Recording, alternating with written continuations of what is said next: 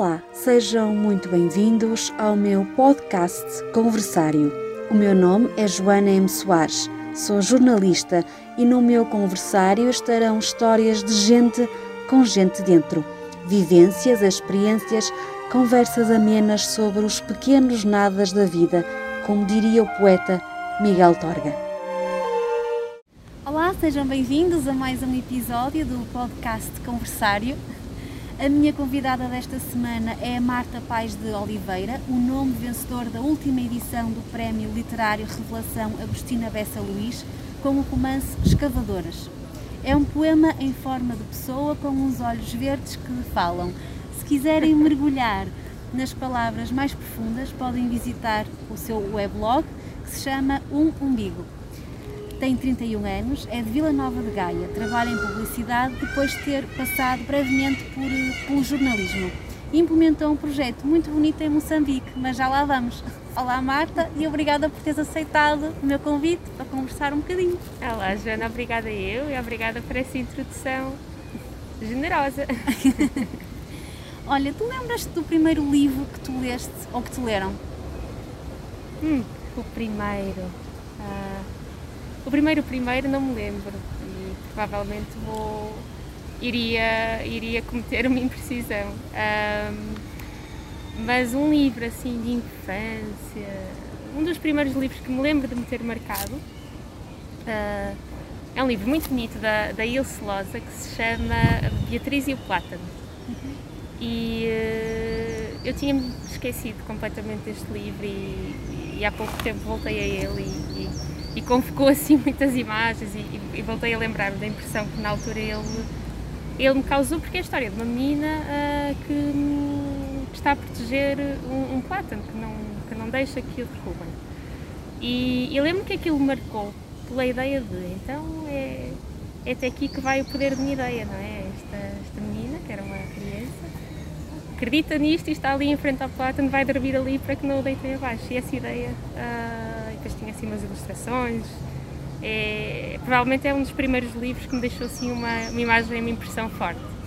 E tu começaste a escrever mais por esse lado das ideias ou pelo poder da palavra, pela beleza da, da própria palavra? Sim, de alguma forma acredito que são que a palavra e a ideia são indissociáveis. Um, a palavra tem lá dentro uma ideia, pode haver uma palavra que te te dê uma ideia com maior força, por exemplo, se pensarmos na palavra liberdade, não é? Tem uma ideia muito poderosa lá dentro. Mas isso tem a ver também com a relação que nós temos com, com essas palavras e com, e com a experiência que a palavra nos transmite, porque para alguma pessoa, se calhar a palavra tapete até pode ter uma ideia e uma impressão muito forte se, por exemplo, ah, caiu nesse tapete e teve um, enfim, um episódio, um acidente, alguma coisa, ou aquilo lhe convoca, não é? lhe traz uma, uma, uma recordação com, com uma força que pode ser maior do que a palavra liberdade para outros. Por isso, a palavra e a ideia são, são indissociáveis. E sim, a mim interessa-me e de alguma forma atrai muito a, a beleza das próprias palavras, o som e esse lado mais, às vezes, mais estético, mas acima de tudo, a, que elas transportam a, a ideia que, que podemos. Nós estamos nos jardins do Palácio sim, de, de Cristal, sim, temos pavões. Com portanto, filhos. estamos aqui rodeadas de sons da, da natureza, não é? E voltamos ao sítio onde nos conhecemos, não é? Sim, sim, numa das oficinas comandadas pela grande Ana Luísa Amaral. Incrível. que tem ganho assim muitos, muitos prémios e recentemente ganhou o prémio da Rainha Sofia, não é sim. para qualquer poeta. Era americana, ela é extraordinária. Um, e também nesta linha, então pergunto se estas oficinas uh, fizeste com a Ana Luísa Amaral, não sei se tens feito com muitos escritores uh, ou não, se também se te formaram como, como escritora e te ajudaram na concretização deste romance. Ah, sim, sem dúvida. Uh, com a Ana Luísa, eu penso que foi das primeiras oficinas com, com um escritor que admiro. Um, e na altura até foi curioso, porque inscrevi-me, uh, o título da oficina era algo como saberás melhor que eu, escrita criativa, não é? Escrita Acho que se chamava escrita sim, criativa. Sim. E eu não vi muita informação sobre o curso e de alguma forma pensei, claro que não é, Ana Luísa é uma poeta, mas pensei que poderia ser uma oficina mais ligada uh, pronto, à escrita criativa transversal, prosa, por aí vai, e não necessariamente só exercícios de poesia, que nem eram, enfim, eu não lia tanta poesia assim até, até essa oficina, começava a ler, mas, mas, mas ainda não tanto como agora. E então escrevi-me um pouco assim às cegas, depois percebi na oficina que íamos trabalhar, íamos escrever poemas e tudo mais, e pensei, não, não. não percebi exatamente que seria por aqui, mas foi uma surpresa muito boa e ainda bem, e muito feliz, porque, porque me permitiu até chegar a, por exemplo, a Emily Dickinson, foi, foi muito por influência da, da Ana uhum. Luísa. Sim, sim. Uh, e, e para mim uma oficina uh, é, é, um, é um espaço para tu leres mais e leres melhor e chegares a a escritores que provavelmente ainda não leste ou leste não, não daquela forma, Aprofundar não é? Porque, o conhecimento, não é? Claro, porque... Conhecer poetas. Leres através de alguém é leres de uma outra forma e a Ana Luísa tem essa... Tem, é? tem uma generosidade e um olhar sobre as coisas muito, muito, muito especial. E, eh, e depois dessa, dessa oficina fiz também um curso muito... Foi uma tarde, uma coisa muito breve, mas com o Gonçalo M. Tavares, que também admiro muito e, e finalmente, eh, uma das oficinas que no fundo ajudou também muito na, a concretizar o, este livro, Os Cavadoras, foi com o Luís Carmelo.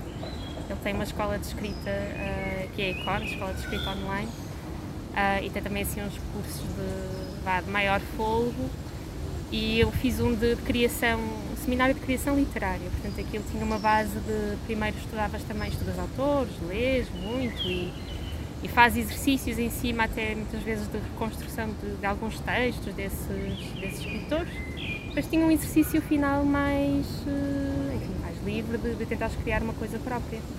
E foi, e foi aí que, que fui recuperar alguns contos que já tinha e comecei um bocadinho a, a trabalhar no que viria a ser o, os cavadores. Por isso, sim, são, acho que os cursos contribuíram sem dúvida e, e temos escritores que são, pronto, têm essa abertura, não é? De se abrirem também aos leitores, uhum. uh, de partilharem o que os marca, a forma também de verem o mundo e, e todas essas referências para mim são, são importantes e, e foram, sem dúvida, que constroem também um, parte do que, do que escrevo também, de alguma forma. E este teu romance que ainda não está nas livrarias estará no final do ano, disseste? Escavadoras? Sim, espero que sim. Espero que sim. em princípio, mais para fim do ano. Uh, foi uh, um resgate, como estavas a dizer, de várias ideias, várias folhas que, ou frases que estavam escritas, ou foste assim um bocadinho de cavalgada indo escrevendo o livro? Sim, ele parte desse primeiro parte desse conjunto de contos que eu já tinha escrito há, há muito tempo, um, que tem assim um imaginário uh, maternal, começa pela história de uma, uma avó, uma mãe, a neta, e partiu um bocadinho dessa, dessas três personagens iniciais e depois os contos eram, aquilo para mim eram, na altura quando escrevi, eram exercícios de micro, micro narrativas, tentar todos os dias escrever um bocadinho Uh, muitos não tinham sequer ligação entre si e, e depois, a partir de certo momento, foram pronto, ganhando uma espinha dorsal que, que, ligava de alguma forma aquela narrativa toda. Mas, mas era um conjunto de fragmentos, não, não mais do que isso. Um, e, e usei-os um bocadinho como, como a matéria, para matéria base, matéria bruta do livro. Então, a partir daí, tentei sim dar-lhes um, um fio condutor que era um exercício mais de ambulação e precisava de ter um, também um ponto de tensão, não é? Que unisse aquela, alguma intriga, alguma uma narrativa que unisse aquelas histórias todas, uh, mas depois percebe-se que há várias histórias dentro de uma história, por ter um bocadinho esse caráter, porque parte muito dessa, dessa base também fragmentária, assim, fragmentada. Uh, e depois ajudou a ter enfim, essa, a estrutura do curso em que tu envias um, envia um exercício, o exercício é, é lido não é, por um primeiro leitor uh, que sai do circuito da família, dos amigos, não é? Que é sempre elogioso e que, que de alguma forma uh, consegue apontar o que é que é preciso de alguma forma reforçar, melhorar, o que é que pode estar a fazer mais sentido. Isso ajudou muito a dar alguma confiança no processo, a guardar tempo e espaço para escrever, não é? Porque assim na rotina meio atribulada às vezes é, é difícil de, de, conciliar e pelo menos eu sabia que naquele período eu ia fazer aquele exercício e tinha duas horas para isso. E depois o resto é trabalho.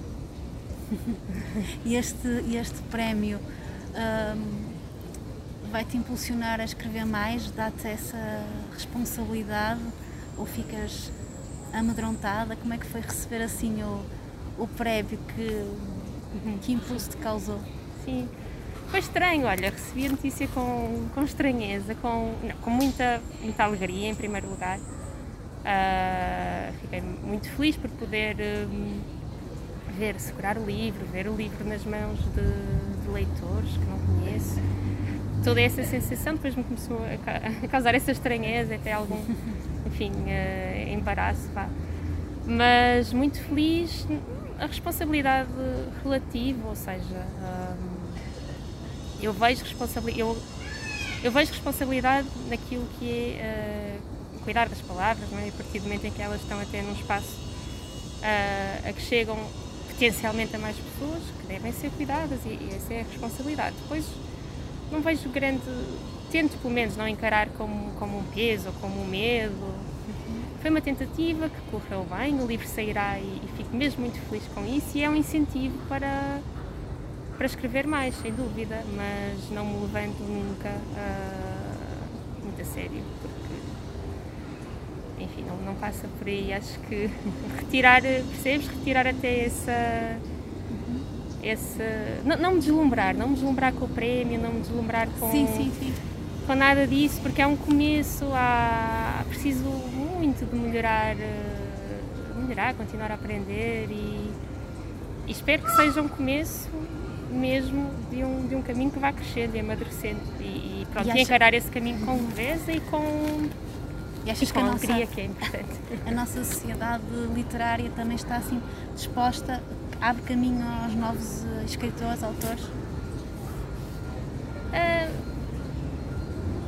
não sei, de alguma forma, uh, de alguma forma vejo até do ponto de vista do leitor algum interesse com a novidade, não é o que é novo e chegou de novo, até, ah, enfim, é uma. É uma é? Nós entramos numa livraria e diariamente uh, depende da livraria, mas enfim, mas de uma forma global, o mercado editorial é muito veloz, ou seja, um livro está há X tempo, não é exposto ali, depois vem outro e vem outro e vem outro. Há, há muita novidade e há uma velocidade muito grande, há, há, pronto, há, essa, há esse lado de um consumo rápido, que não quer dizer que o livro que saiu tenha sido necessariamente vendido ou seja a ser lido, é, simplesmente não é um, um, uma regra de, de, mercado acelerado. Portanto, por um lado, uh, acho que se pede essa novidade, mas mais do que isso, o importante é que uh, o leitor tenha essa curiosidade e, e, esse interesse, mas eu não sou sequer muito dessa apologia do sempre novo, novo. Acredito que ainda há muita coisa também não é nova que deve, que deve ser lida e é importante que seja lida e é importante até que seja recuperada e talvez do equilíbrio das duas, não é? De conseguirmos, uh, conseguirmos primeiro ler aquilo. Eu nem estou a falar necessariamente de clássicos nem nada, mas, mas também, ou seja, equilíbrio entre aquilo que, que não é assim tão novo e, e novidades que estão a chegar, talvez desse equilíbrio possa, possas ter um olhar enquanto leitora não é mais, uh, mais diverso. Um, e desde que. Mas vemos algumas, algumas novas vozes, não é? Não necessariamente, talvez, com a, com, com a frequência ou com a uhum. velocidade com que víamos, se calhar, há uns anos atrás. E não sei realmente se isso tem só a ver com, com o mercado ou mesmo com, com o próprio interesse das pessoas em, em escreverem e escreverem. juntarem-se a essas vozes. E as pessoas precisam da mesma do objeto ou achas que o papel. Do objeto livre. Do objeto papel. Livre. Eu acredito muito no objeto livre, no papel. Um, acho que há soluções, claro, por exemplo, vais de viagem, queres levar 10 livros, um iPad, uh, Kindle vai-te ajudar, não é? Seguramente, e menos peso, mas vejo isso como leituras complementares que não substituem necessariamente o, o objeto livre. O objeto livre tem muitos, muitos, muitos anos e é quase, alguém dizia isso, não é? Uma, uma colher de alguma forma um, não se vai reinventar por aí além, cumpre já de forma muito, não é, muito eficaz o seu propósito. Podes ter depois diferentes tipos de design e por aí vai, mas a, a, função do objeto está lá. E o livro não é, evoluiu até, enfim, tem este, este estado a que chegou, que cumpre um propósito. Para mim, por exemplo, ler é um exercício, tu vês um, o peso das páginas a, a, passar de um lado para o outro, chegar ao fim do livro, o papel, tudo isso, para mim esse toque é importante. Uh, e as outras plataformas podem ser complementares e não, não, não excluindo. Uh, mas depois há conceitos muito hipotéticos e se quisermos assim imaginar muito à frente, há o conceito não é, da sociedade pós-alfabetizada, em que ler e escrever uhum. até deixam de ser eh, a base da alfabetização, compreendes mídia, som, imagem, por aí vai, e pensas onde é que fica o, papel do livro, do, do, do objeto livre, mas isso são extremantes, há conceitos hipotéticos, eu, eu continuo a acreditar no, os sentimentos também, no não papel é? Não, e no livro, e que, sim, que existirão sempre leitores para o resgatar bastante. E tu achas que tu és mais prosa ou poesia? Mais prosa ou poesia? Um, um pouco dos dois. Pois eu não, não, não, não sei mesmo ainda definir-me ou teorizar-me, é um, um, caminho novo. Um, mas a poesia tento, tento, escrever, tento ir escrevendo, eu chamo de tentativas de poemas, porque enfim, nem, muitos não estão ainda nada bem concretizados, mas eu, eu, na poesia o que admiro é de alguma forma a redução da não é, capacidade de sim, a, a, contenção da linguagem. Uhum. E escrever é, é, e gostava de, de, de conseguir caminhar para isso, escrever é cortar palavras de alguma forma e essa condensação, hum, admiro muito quem, quem faz boa poesia, porque é um exercício difícil e, e, eh, e depois que tem um, um impacto em ti, uma, não é? tu levas, transportas imagens que te acompanham muito e muito e muito tempo. Uh, a prosa, permite não é um exercício se calhar um pouco mais, uh, mais solto, mais livre, até condensa muitos, muitos muitos géneros. Eu, eu gosto dessa ideia de, de, não definirmos muito assim os géneros literários, de haver até alguma transgressão e deles fundirem. Uh, no tipo de prosa que escrevo, de alguma forma pode haver essa tendência para um, enfim, para, uma, para um ângulo, uma tentativa de olhar também poético, que é, eu sei que não, não, será muito mais do que tentar reparar em coisas, às vezes não é uma questão de escala, nas coisas pequeninas, a par das coisas maiores tu vais levando contigo as imagens do, do dia a dia para, as escrever, transpor, guardar? Levo, levo, levo. Tiro muito, sim, sim.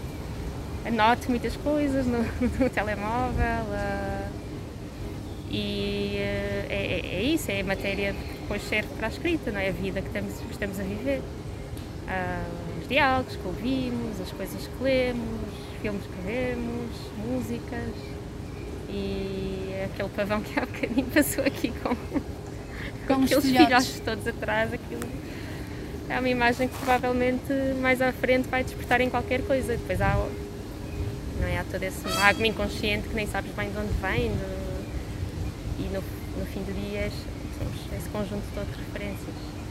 E tu tens uma filha caóticas. tens uma, uma, uma filha uh, de dois anos. Sim Havia. É havia. Como é que. Uh, tu escreveste o livro antes de, de teres a Bia? Uh, Ou durante? Olha, foi. Sim. Então, os contos já existiam para aí há uns oito anos. O curso eu comecei a fazê-lo uh, talvez em 2017, 18 e ela nasceu em 2019. E eu estava, e o curso deveria ter demorado umas oito semanas e eu demorei, prolonguei-o em dois anos. Portanto, foi ali Uh, fiz, fiz no tempo possível, disponível, ele prolongou-se até ao fim mesmo, quase até a Bia nascer. Ou seja, eu estive a, a fazer o curso ainda durante também a gravidez e enquanto trabalhava, uh, e depois, um mês antes da Bia nascer, uh, eu estava a finalizar a revisão do, do texto maior e quando a Bia nasceu, depois estava é, de, de, licença e tentava aproveitar algumas cestinhas, alguns momentos para também terminar de rever o texto. Um, ainda estava a finalizar essas, essas revisões. Portanto, foi ali mesmo no período pré-nascimento pré e durante até os primeiros meses da Bia que, que, que terminei. E, e hoje em dia, sendo mãe, mulher, profissional e essas coisas todas, tu consegues gerir e arranjas esse teu espaço para então transpor as tuas imagens do dia a dia para o papel? Tento. Às vezes é um equilibrismo, mas, mas vou tentando, sim. Ah, é uma coisa que faço com paixão, por isso tento sempre encontrar esses, esses momentos. Às vezes não, não, não tão esticados como gostaria, mas um bocadinho todos os dias vai-se vai -se construindo. Um, lá está, cestas da Bia. ela vai dormir sempre um bocadinho mais cedo, por isso arranja-se aí sempre uns, uns, tempinhos. Mas é, é, é, cozer assim uma manta com, com muitos retalhos. Mas também tem o seu encanto. e tu, tu, entretanto, estiveste hum, em Moçambique uh, no passado. Uh, não sei exatamente quanto, nem quanto tempo. Sim, e... foi um ano estiveste lá um ano e implementaste um projeto muito bonito que quase que serve de pronúncio aos tempos atuais do ensino à distância da, da, da pandemia.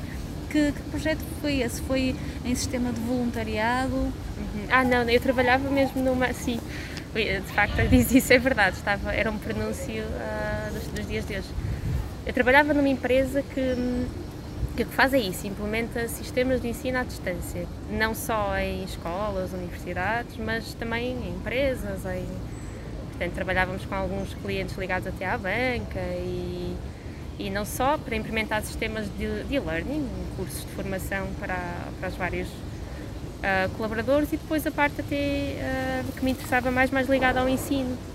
Aí tínhamos alguns programas com, com também algumas universidades moçambicanas uh, que acaba por ser também um, não é uma democratização também de, de levares o ensino mais longe e de, e de conseguir uh, com, com uma mesma aula, com, com uma mesma aula e um mesmo recurso, uh, chegar a muitos mais alunos. Portanto, era bom sentir um bocadinho esse, o resultado desse trabalho no, no terreno. Muito bem. Se fosse assim algum livro, já, já te imaginaste se fosse um livro, que é que, qual livro é que tu serias? Um livro? Se eu fosse um livro, essa pergunta é dificílima. um livro, olha, seria um livro uh, cozido com páginas de muitos livros, com uma capa feita de muitos pedacinhos de todos os livros que li, que ainda não li, que quero ler, que, enfim, que, que, que fazem parte também daquilo que sou. Portanto, era assim um livro, estás a imaginá-lo? Olha, está aqui uma abelha muito grande. Assustou Tem um bocadinho. cuidado. Sim, já saiu. Era um livro. Era, era um livro assim, um livro único, não, não repetível. Um multilivro. Um multilivro, cheio, cheio de livros. Não, tenho dificuldade em escolher só um. No geral, tenho dificuldade com listas. Elas mudam todos os dias, por isso talvez pudesse dizer um hoje, mas amanhã já era outro. Então vamos fazer um, um livro que tem muitos livros lá dentro. É uma, acho que é uma excelente resposta. Eu costumo fazer esta pergunta para, para terminar, que é se tu estás onde queres estar e se és aquilo que, que, que queres ser. Essa pergunta é, também é muito, é muito intensa. Essa é a pergunta que não é, andamos a vida toda a tentar responder. Mas estou feliz com, com aquilo que, que tenho, pronto, com a vida que tenho construído, com com a família que tenho a crescer, com, com este projeto agora, projeto, com este sonho da escrita que de alguma forma se está um bocadinho a, a abrir. Uh, por isso estou bem onde estou e, se, e, se não, e tenho no geral uma atitude na vida que é se não estou uh, encontrar uma forma de estar então melhor e, e de conseguir ser mais feliz por isso sim acho que Qual era a pergunta? Se estou. Se, está, se estás onde queres estar estou, e se és agora estou, que queres aqui. ser neste momento. É? Agora estamos aqui com pavões à volta, não me lembro de nenhum sítio mais bonito para estar. Muito bem. E uma música. E agora para terminar agradeço-te imenso este bocadinho, esta conversa. Sim. Foi, foi, foi ótimo. Muito obrigada eu pelo convite, Joana. Bom rever-te e, e, só queria uma sugestão tua de uma, de uma música que te diga alguma coisa para encerrarmos. De uma música? Para cozer aqui a nossa conversa. Ok. Uh, qualquer uma do Chico Buarque. Eu sou uma enorme fã do, do Chico Buarque, da, da música, da, da letra, da, também do poema uhum. não é, que as uhum. músicas têm. Sim, sim. Por isso, Chico Buarque e talvez uh, uma dele, deixa-me pensar, são tantas, poderia dizer todas, mas a Gênios é pedido. Ok, vamos a isso. Obrigada.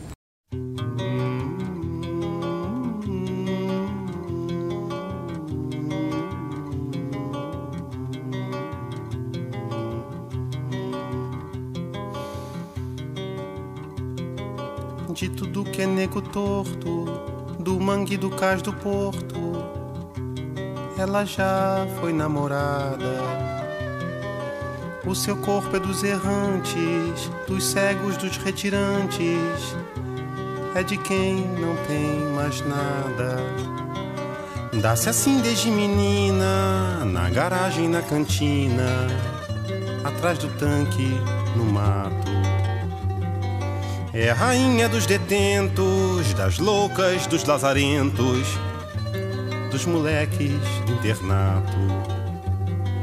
E também vai a miúde, com os velhinhos sem saúde e as viúvas sem porvir. Ela é um poço de bondade e é por isso que a cidade vive sempre a repetir. Joga pedra na Angelim, joga pedra na Angelim. Ela é feita pra apanhar, ela é boa de cuspir. Ela dá pra qualquer um, maldita Geni. Um dia surgiu brilhante, entre as nuvens flutuante, um enorme zeppelin. Pairou sobre os edifícios, abriu dois mil orifícios com dois mil canhões assim. A cidade apavorada se quedou paralisada, pronta pra virar geleia. Mas do Zeppelin gigante desceu o seu comandante, dizendo: mudei de ideia. Quando vi nesta cidade tanto horror e iniquidade, resolvi tudo explodir. Mas posso evitar o drama se aquela formosa dama esta noite me servir. Essa dama era geni, mas não pode ser geni. Ela é feita pra apanhar, ela é boa de cuspir. Ela dá pra qualquer um, maldita geni. Mas de fato, logo ela tão coitada, tão singela, cativara o forasteiro. O guerreiro tão vistoso, tão temido e poderoso, era dela prisioneiro. Acontece que a donzela, isso era segredo dela, também tinha seus caprichos. E a deitar como então nobre, tão cheirando a brilha cobre. Preferia amar com os bichos. Ao ouvir tal heresia, a cidade em Romaria foi beijar a sua mão. O prefeito de joelhos, o bispo de olhos vermelhos e o banqueiro com um milhão. Vai com ele, vai nos salvar, você vai nos redimir, você dá pra qualquer um. Foram tantos os pedidos, tão sinceros, tão sentidos, que ela dominou seu asco. Nessa noite lancinante, entregou-se a tal amante, como quem dá seu carrasco. Ele fez tanta sujeira, lambuzou-se a noite inteira, até ficar saciado. E nem bem amanhecia, partiu numa nuvem fria, com seu zeppelin prateado. E num suspiro aliviado, ela se virou de lado tentou até sorrir.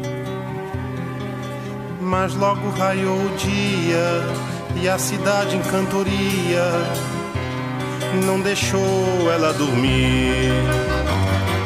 Joga pedra na Geni, joga bosta na Geni. Ela é feita pra apanhar, ela é boa de cuspir. Ela dá pra qualquer um, maldita Geni. Joga pedra na Geni, joga bosta na Geni. Ela é feita pra apanhar.